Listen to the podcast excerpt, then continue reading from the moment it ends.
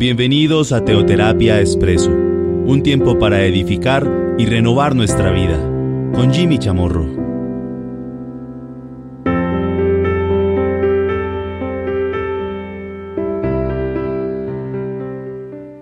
Buenos días, bienvenidos a Teoterapia Expreso, nuestro espacio de cada domingo. Esta es nuestra píldora, nuestra cápsula semanal. Bueno, ya estamos en el mes de diciembre. Este es nuestro primer domingo de este mes, el mes de la Navidad. Recordemos que tenemos algo demasiado especial este mes. Vamos a celebrar el cumpleaños de Jesús en esta versión 2020 el 24 de diciembre a las 7 de la noche, hora Colombia. Por favor, inviten a todos, inviten a muchos.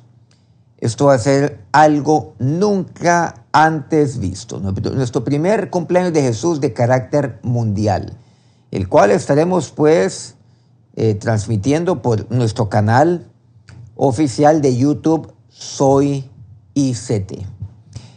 Pues de igual manera, va a ser nuestro nuestro único evento. No vamos a tener ningún evento de carácter eh, local, a nivel citadino, ni a nivel, eh, digamos, de, algún, eh, de alguna sede, de ningún tipo, de ningún tipo, sino que todos vamos a estar unidos. Por cierto, vamos a traducir esto a varios idiomas, entre ellos, pues, el inglés, el portugués, por cierto, de quien hemos recibido muchas solicitudes, concretamente de Brasil, sí, vamos a traducirlo ahí al portugués, también lo estamos traduciendo al francés, al italiano, al alemán, que son los idiomas en los cuales estaremos llevando a cabo la, nuestra traducción simultánea. Tenemos un equipo pues, eh, que nos está respaldando con todo este tema y que van a estar muy atentos para estar traduciendo oportunamente todo lo que estamos compartiendo en el cumpleaños de Jesús. Bueno, tenía que iniciar pues con este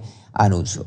Precisamente estamos en Navidad. Hoy es eh, domingo 5 de diciembre, aunque seguramente usted puede escuchar este audio cualquier día de la semana, puede ser el día de mañana, cualquier día de la semana, o inclusive estos audios también están disponibles para aquellos que quieran recapitular o repasar o si quieren pues oír algún audio que no han escuchado en el pasado. Entonces vamos a ver durante estos domingos Quiero decir, los domingos que le anteceden al 24 de diciembre, que cada un día jueves, por cierto, pues vamos a compartir un especial navideño. Entiéndase, el día de hoy, la próxima semana, que va a ser seguramente el 12, el 12 de, eh, de diciembre, y pues eh, lo estaremos compartiendo el siguiente domingo, pues de manera de manera consecutiva. Disculpen, estoy aquí un poco equivocado. Eh, no, es, no es 5 de diciembre, es 6 de diciembre. Eh, el día de hoy estaremos transmitiéndolo, el, también este programa el 13 y el día 20. Bueno, ya comenzando diciembre a veces se confunden los días.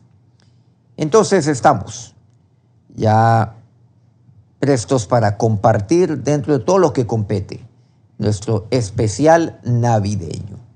Y vamos a ver dentro de nuestro especial navideño un tema, un tema concerniente a aquella estrella a la cual vieron aquellos magos. Recordemos aquel aparte de este pasaje de Mateo capítulo 2 en el versículo 11. Cuando vieron la estrella se regocijaron con muy grande gozo. Se regocijaron con gran alegría. Ellos vieron la estrella. Y vamos a ver esto, cuando vieron la estrella. ¿Quién vio la estrella? ¿O quiénes vieron la estrella? Cada año, a medida que se acerca esta fecha navideña y este mes de la Navidad, que es diciembre, aparecen varios artículos eh, tanto seculares como también espirituales, tratando de explicar la famosa estrella que dio testimonio acerca de lo histórico que había ocurrido. Y aquella estrella que llevó a aquellos sabios, aquellos tres sabios a Belén, cuando nació Jesús. Muchos estudiosos han ofrecido muchas teorías tratando de explicar este histórico evento, que está registrado ahí en Mateo 2. Ahí simplemente pues damos registro del versículo 11, pero podemos inclusive iniciar desde antes, hasta el versículo, bueno, eh, primero, hasta el 12. Pero, pues obviamente aquí, el día de hoy, no se trata de hacer un estudio profundo acerca de ello, puesto que hay que dedicarle mucho más tiempo. Pero lo que queremos con esto es ilustrar un poco eh, algo que podría ser útil de una manera, pues, de una manera resumida, de lo que podría ser eh, el punto de vista literal bíblico. Estamos asumiendo que estrella significa estrella, literalmente. O sea, no lo estamos interpretando de otra manera. Estrella es estrella. Pero antes de considerar la naturaleza de la estrella en sí, que me registra la palabra de Dios ya en el pasaje que hemos mencionado, hay algunas preguntas intrigantes sobre este evento histórico, que inclusive no se ven muy bien, no se discuten, no se piensa muy bien en esto. Incluso en Navidad, porque tiene un verdadero significado. Dos, tres preguntas. Lo primero, ¿quiénes eran estos hombres sabios? ¿Y por qué fueron los únicos que se dieron cuenta de la importancia de la estrella? ¿Es que la estrella solamente brilló para ellos? No, ahí estaba la estrella. Entonces aquí nos estamos fundamentando en que estrella es estrella. Ninguno de los líderes, dirigentes de la época, políticos o inclusive los líderes religiosos de los judíos parecía saberlo hasta que estos hombres, estos sabios de un país lejano aparecieron repetidamente en Jerusalén. O sea, fue algo lo cual fue inusitado. Aparecieron de la noche a la mañana ante la autoridad política máxima representada en el rey Herodes, rodeado él de los más importantes estudiosos y eruditos de la época en temas religiosos como eran los fariseos. Bueno, seguramente ahí tenemos que hablar acerca también de una secta importante, que son los saduceos. Autoridades religiosas importantes. Esa es la primera pregunta. ¿Quiénes eran estos sabios? La segunda, ¿por qué la aparición de estos tres? De estos tres peregrinos o al menos visitantes, viajeros. ¿Por qué la aparición de estos tres con la pregunta que ellos formularon a Herodes? ¿Por qué levantó tanta agitación entre el rey Herodes y estos líderes judíos? ¿Por qué los preocupó tanto? ¿Por qué los agitó a ellos? ¿Qué fue lo que dijeron? Bueno, ya lo conocemos, pero ¿por qué lo que ellos expresaron causó tanta, tanta tembladera, los despertó a ellos?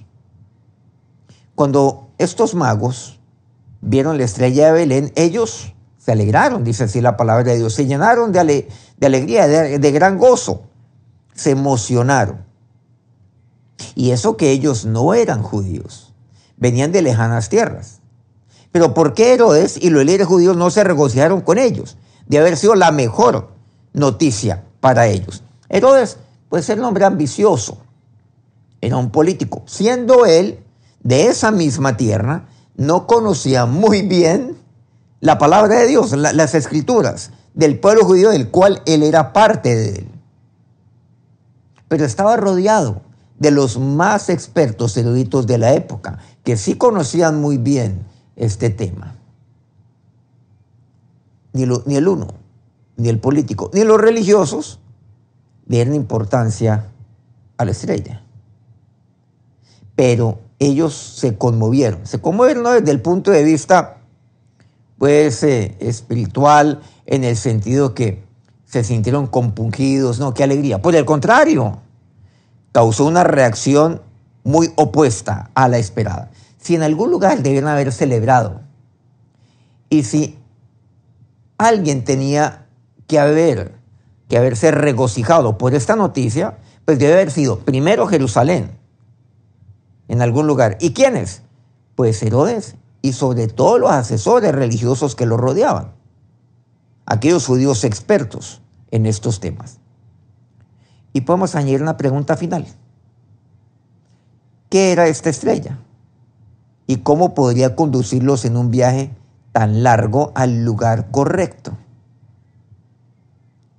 Especialmente porque todas las demás personas en la misma ciudad de Jerusalén parecían ignorarlo.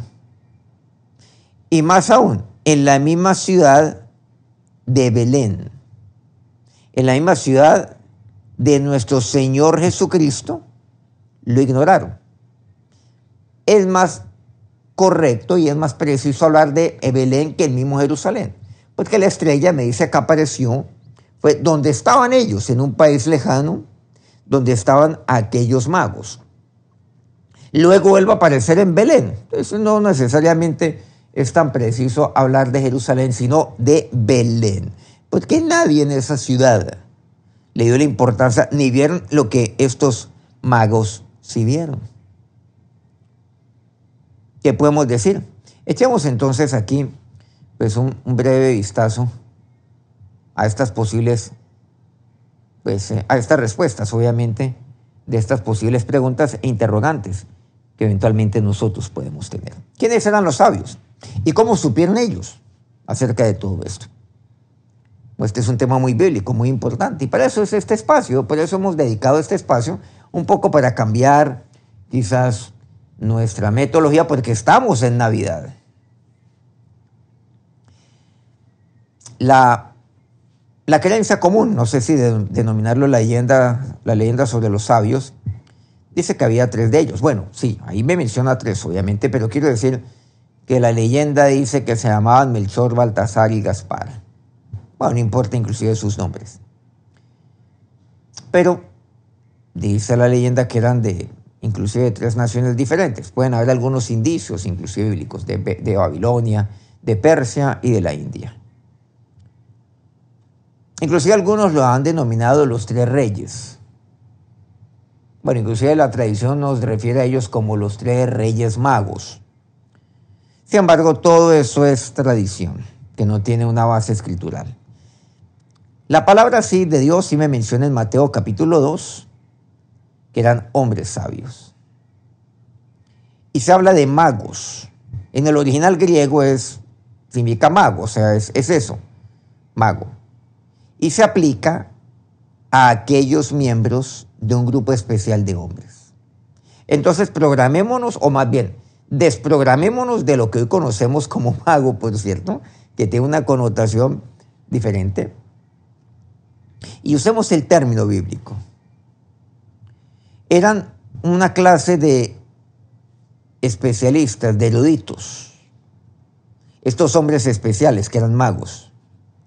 De ahí obviamente proviene la palabra magia moderna, que empleamos seguramente en el sentido que ya todos conocemos. Este término puede haber venido de alguna tribu, de allá de los medos. ¿Se acuerdan de los medos? Los socios ahí inclusive tienen algo común con los persas. Y luego más tarde, pues incluso se, dice que esto puede haber pasado a formar parte del cuerpo gobernante de Persia. Esto de por sí, por supuesto, es, es incierto, pero aquí se van deduciendo y se van presentando pues posibles escenarios. Lo que sí parece estar muy bien fundamentado es el hecho de que estos magos están muy interesados. Eran muy especialistas y muy estudiosos en la astronomía. Y les gustaba mucho todo este tema de la sabiduría profética. Que a ellos les eh, permitía adquirir conocimiento y luego compartirla. Sobre todo a los gobernantes que les pedían palabra de asesoría a ellos. Ahora, cuando hablo de astronomía, o con esto, ¿no? Mucha gente cree que es astrología. Eso nada que ver. Nada que ver. La astronomía es ciencia. Puramente ciencia. La astronomía. Bueno, eso es un término inclusive compuesto, pero no vamos a, ir más allá de ello. No se trata de ser aquí muy técnico, naturalmente, sino de comprender un poco acerca de esto. Cuando vieron la estrella tal como dice Mateo. Con el tiempo ellos se convirtieron en una especie pues como de, como de casta, de casta sacerdotal y fueron adscritos ellos como consultores de las grandes de los grandes gobernantes y las cortes reales de Babilonia e inclusive de Persia, especialmente este último. Y se dice que llegaron a tierras lejanas como Arabia, e inclusive como la India. Ellos eran consultores, asesores, consejeros de la nobleza. Y aquí incluso existe una antigua tradición de que Balaam, Balaam, ah, ese es un personaje que encontramos en la Biblia, por cierto. Él era un profeta de Mesopotamia. Bueno, sabemos que obviamente no era judío, pero era un profeta y era notorio. Que fue uno de los primeros magos de los cuales podemos tener conocimiento. Es una tradición, lo aclaro. Es posible, inclusive de acuerdo a la tradición, que haya sido su fundador. Aparece en la Biblia, por cierto. Es contratado para que maldiga al pueblo de Israel. Y pues no lo puede hacer. Bueno, esa es otra historia bien interesante acerca de Balaam. Y termina bendiciendo al pueblo de Israel. Bueno, es ahí donde ocurre pues lo de la bestia, que le habla, bueno, tantas, tantas experiencias que tiene este personaje bien interesante en la Biblia. Si esto es así, entonces esto explicaría, por lo menos en parte, por qué la época, por qué, más bien los magos en la época de nuestro Señor sabían que Dios usaría una estrella especial para anunciar el nacimiento del Mesías en este mundo. Porque fue la profecía de Balaam, que aparece en la Biblia, como está registrado que en el futuro aparecería una estrella. Aquí está la profecía de Balaam, que verdaderamente fue inspirada por Dios. Que llegó a ser pronunciada en contra de la propia voluntad del, del profeta. Porque Dios ahí lo tomó, fue constreñido. No digamos que fue inspirado, no. Fue constreñido porque él quería otra cosa diferente. Fue contratado para maldecir. Y Dios lo tomó, como quien dice, lo tomó del cuello y lo llevó a que bendijera. Y así le explicó es que yo no puedo maldecir aquello lo cual Dios ha bendecido. Pero ¿cómo yo te contrato a ti para que maldigas y terminas bendiciendo a mis, a, mis enemigos? Fue constreñido por Dios. ¿Qué nos dice números 24, 17 al 19? Una parte de la profecía de Balaam. Porque no hemos referido a Balaam, entonces aquí tenemos que, que verlo. Vamos a hacer solamente una parte. Dice, lo veré, mas no ahora. Lo miraré, mas no de cerca. Saldrá estrella de Jacob y le levantará cetro de Israel. Y, herirá las sienes de Moab y destruirá a todos los hijos de Sed. Será tomada Edom será también tomada Seir por sus enemigos, e Israel se portará varonilmente. De Jacob saldrá el dominador y destruirá lo que queda de la ciudad. Bueno, ahí también menciona luego a, a Malek, que es el pueblo al cual nos hemos referido también, que ve a Israel como su enemigo. Qué interesante esta profecía de Balaam. Por lo tanto, la profecía de Balaam, que una profecía dura, pero esto, ah, esto sí, que fue inspirado, sí, inspirado por Dios, fue constreñido, pero que fue inspirado sin duda alguna. Revela esta profecía que una estrella, una estrella única, una estrella, a veces hay que usar un pleonasmo, una estrella, única estrella, asociada con Israel, acompañaría a un futuro cetro. O sea, es decir, rey que eventualmente gobernaría el mundo. Esa es la profecía de Balaam. Los magos entonces, volviendo al historia de los magos, especialmente aquellos que eran de Babilonia, de Persia, donde ahí estaba la influencia de, ¿se acuerdan de Daniel? Del profeta Daniel, así como de Mardoqueo y de Esther.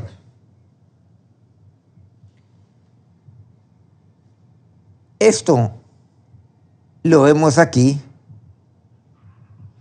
que seguramente estaban familiarizados con esta profecía.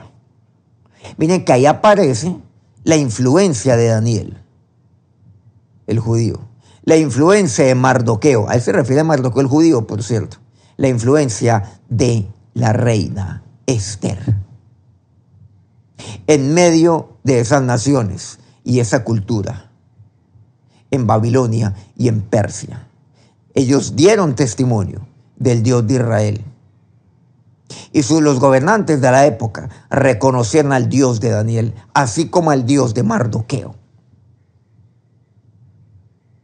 O sea, estamos hablando de algo muy poderoso, muy importante. Entonces esta influencia había sido sin duda alguna muy profunda, pero también muy duradera. Y seguramente estos magos estaban familiarizados con esta profecía. Con la profecía de Balaam, profeta por allá de Mesopotamia, pero también con las diversas profecías de Daniel. Daniel, qué profeta que es Daniel. Algún día tendremos que abordarlo. Esto es un tema fascinante, el tema de Daniel. Recordemos que Daniel había sido el más respetado de los sabios de la corte de Nabucodonosor y de Ciro, el rey persa.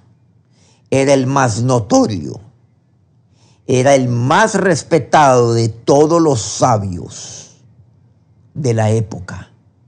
Es cómo puede ser un hombre sabio, cómo puede pasar sus palabras simplemente al olvido. Bueno, esto lo sabemos en Daniel capítulo 2. Para mí es un versículo, versículo 45. Daniel 6, versículo 28. Les dejo simplemente aquí la referencia para seguir avanzando porque el tiempo va pasando. Algunos de los magos pueden incluso haber sido pues admiradores de la, de la cultura, de la creencia, de la religión judía, de la etnia judía. Encontramos que en el momento de la, de la gran liberación de los judíos en Persia, por parte de Dios literalmente, durante los tiempos de la reina Esther, inclusive se registró lo que dice Hechos Esther 8:17, que muchas personas de la tierra se convirtieron a los judíos, se convirtieron en judíos. Entonces, podemos afirmar que muchos aquí llegaron a ser judíos en religión a pesar de que su nacionalidad era diferente. A pesar de que étnicamente era muy diferente, su religión y su nacionalidad era muy diferente, pero se convirtieron por el testimonio de Mardoqueo, por el Dios de Mardoqueo, que fue reconocido por el gobernante de la época, el Dios de Mardoqueo, que es el rey, el, el Dios de la reina Esther. Y se convirtieron, miren qué importante que es esto convertir a otros de otras culturas, de otras nacionalidades, de otra lengua, de otros pueblos, de otras tradiciones. ¿Qué significativo es esto? Todo esto para decir, miren cómo son los planes de Dios. E, este solo hecho en sí mismo obligaría a muchos de los, de los miembros o de los magos persas en ese momento a estudiar los libros de nuestras sagradas escrituras, especialmente las profecías mesiánicas de Daniel, que eran fascinantes.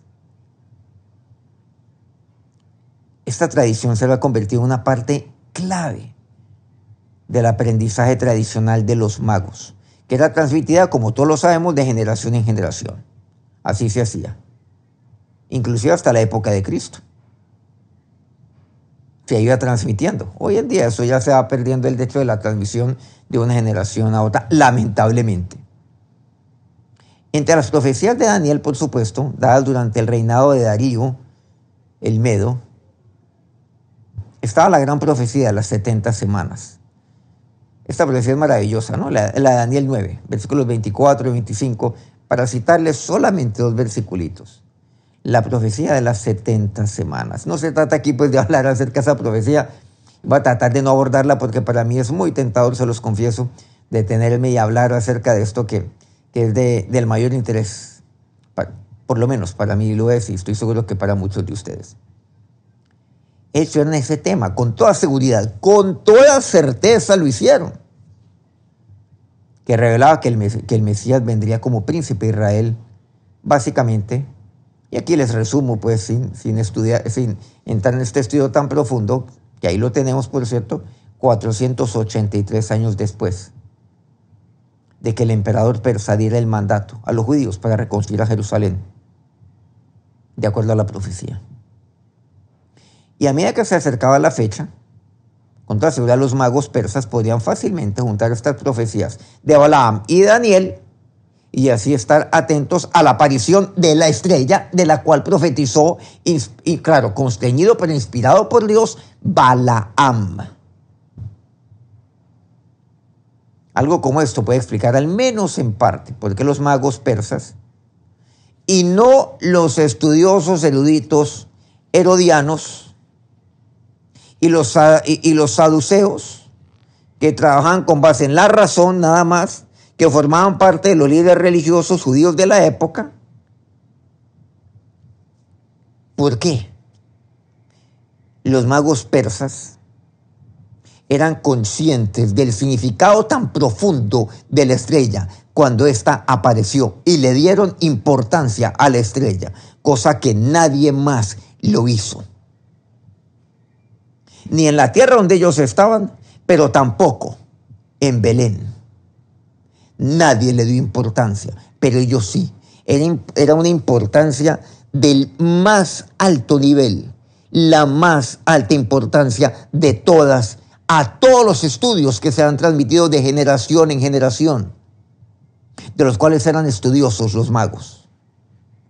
Estos magos persas también es muy posible que los sabios de, de, esta, de esta misma casta, que también eran consejeros en Babilonia y en otras tierras, inclusive en Arabia, en la India, como lo hemos mencionado, también estuvieron al tanto de lo que estaba sucediendo. Puede ser posible, lo aclaro, siempre, puede ser posible. Que los magos, inclusive de otras tierras, así como de Persia, se unieron a esta caravana que viajaba a Jerusalén para buscar a aquel profetizado y prometido rey, rey de los judíos que había nacido. No hay ninguna razón que sea plenamente convincente para pensar que solo vinieron tres. Todo entender que fue una caravana. Todo entender que fue un séquito. Encabezado por tres, por tres magos. Pero con seguridad, fueron muchos los que lo acompañaron detrás de ellos.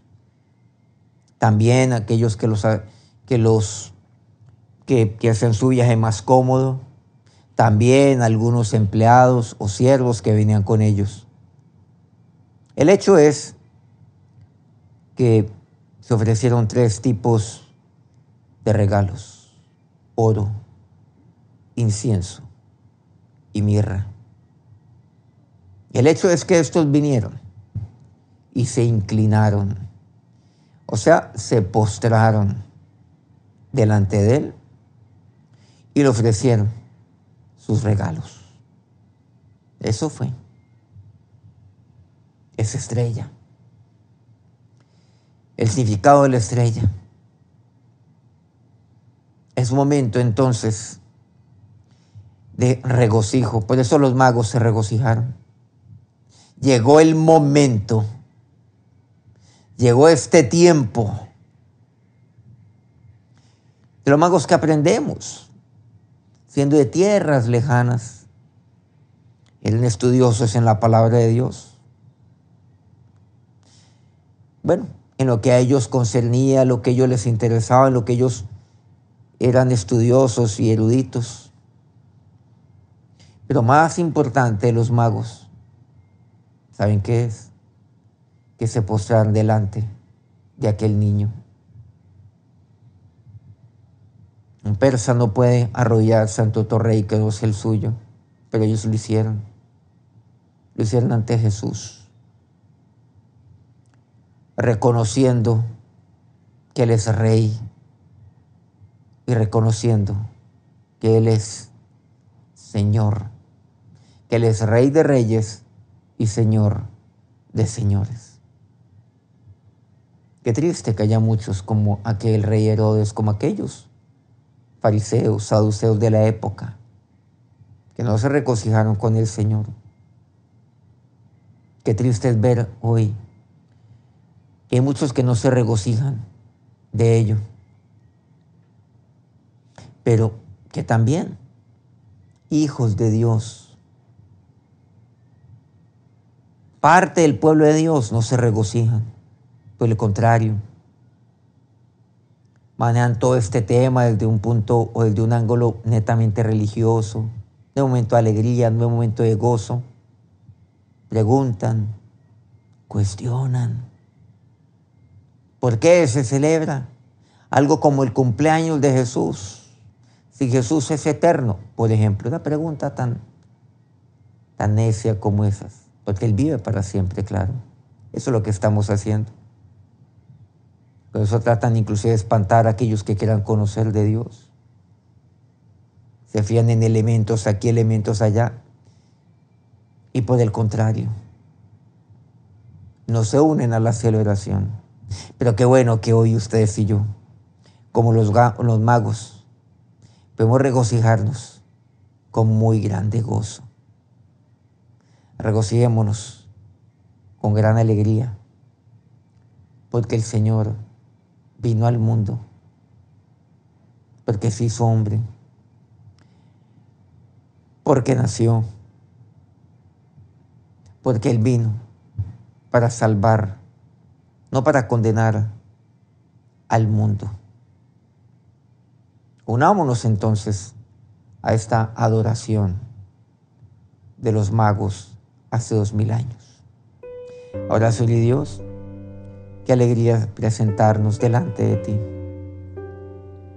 como aquel Rey de Reyes y Señor de Señores. En ti se ha cumplido toda profecía, Dios, toda palabra. Tú viniste fue a cumplir. Tú lo prometiste, Dios, aún desde los tiempos en los cuales cayeron Adán y Eva. Pero llegó el momento, mi Señor. Y Señor, hoy me presento delante de ti. Me presento delante de ti, Dios, como aquellos magos. Y me postro y te adoro, Señor. Me inclino ante, ante ti. Me inclino en obediencia para hacer tu voluntad. Jesús, Emanuel, admirable, consejero, Padre eterno, príncipe de paz. Que tu bendición, nuestro Señor y Dios, sea sobre todos en este día, a lo largo de todo este mes, de este año que ha de iniciar y siempre. Amén. Qué alegría entonces poder eh, compartir de todas aquellas maravillas que me habla la palabra de Dios en torno a nuestro único Señor, nuestro único Rey y Dios, que es Jesús. Dentro de ocho días vamos a continuar con este especial navideño aquí en Teoterapia Expreso. ¿Por qué, los, ¿Por qué los judíos estaban tan preocupados por la visita de los magos? Vamos a ver ese punto. No olvidemos, 24 de diciembre, algo nunca antes visto, nuestro gran cumpleaños de Jesús. Jueves 24 a las 7 de la noche, hora Colombia. Que Dios lo bendiga.